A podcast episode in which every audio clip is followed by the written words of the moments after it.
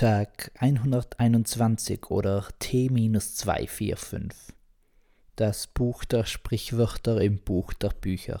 Ja, dieses lese ich gerade und wirklich, es handelt sich bei diesem biblischen Werk um eine Aneinanderreihung von Sprichwörtern. Sprichwörter über das ethische Handeln wie wer anderen eine Grube gräbt, fällt selbst hinein oder banalen Lebensweisheiten wie ein König glaubt dem Lügner nicht, weise ist der König, der auf den Rat vieler hört. Und auch lebensrelevante Klugheiten wie eine tüchtige Frau ist wie ein Kranz. Es gibt also in der Bibel eine Ansammlung von zig Lebensweisheiten und das nicht nur in dem gerade beschriebenen Buch. Auch andere sind übersät davon und nicht nur die Bibel.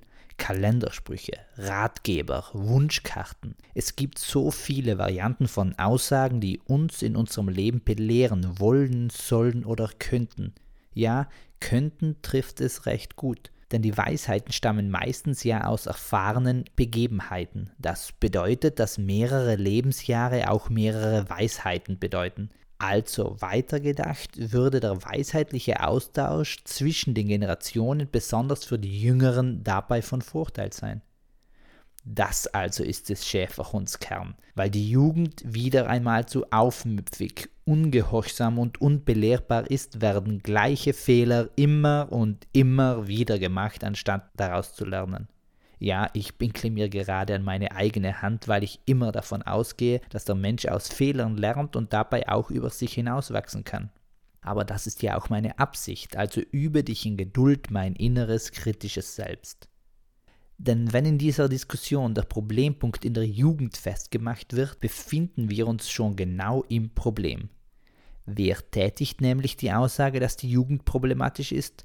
Genau, nicht die Jugend selbst. Es sind jene, die eigentlich ihr Wissen preisgeben könnten, jene, die vor mehr oder weniger kurzem noch selbst zur Jugend zählten, jene, die eine Blockade sehen, welche sie selbst aufbauen. Sicher ist der Generationendialog nicht einfach, und das war er vermutlich auch noch nie, denn die Generationen verändern sich und unterscheiden sich. Dabei ist es aber immer leichter zu sagen, die da sind anders, also fast schon falsch und somit ist es unmöglich, mit ihnen in Austausch zu kommen, anstatt seine eigenen Muster abzuändern.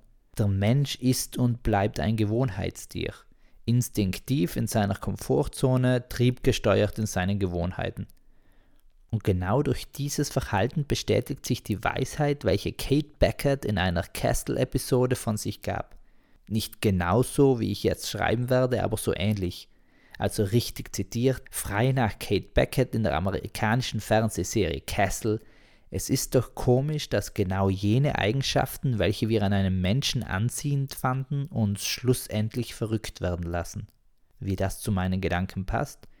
Jene Menschen, welche heute über die Jugend tadeln, dass sie sich nicht belehren lässt, waren fast sicher Menschen jener Jugend, die an der alten Generation angeprangert haben, dass diese in keinen Dialog gehen würde, weil sie von Vorurteilen gehemmt wird.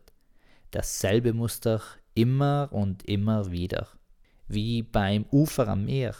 Die Wellen schwappen immer und immer wieder auf den Strand hin, Dabei wissen sie, dass sie einigen Sand mit sich wegziehen, zugleich aber lassen sie auch Sand zurück. The Circle of Sand wäre das dann wohl. Das passt jetzt, um ganz ehrlich zu sein, nicht so recht zu den vorherigen Gedankensträngen, aber warum muss immer alles passend sein? Und braucht es, damit etwas passend ist, eigentlich einen Pass? Denn dann erübrigt sich alles andere, weil ich nämlich keinen Pass für Vergleiche oder Überleitungen besitze. Und vermutlich bräuchte jeder Gedanke seinen eigenen Pass, oder? Das passt dann wiederum ins Sprachbild, das oder eben passt nicht, weil ja der Pass fehlt. Jetzt habe ich mich komplett selbst verwirrt. Lieber eine ordnende Lektion. Bücher sind die Staubfänger der Menschheit. Sie tragen Wissen in sich, das für vieles nützlich ist. Peace, Amen and out.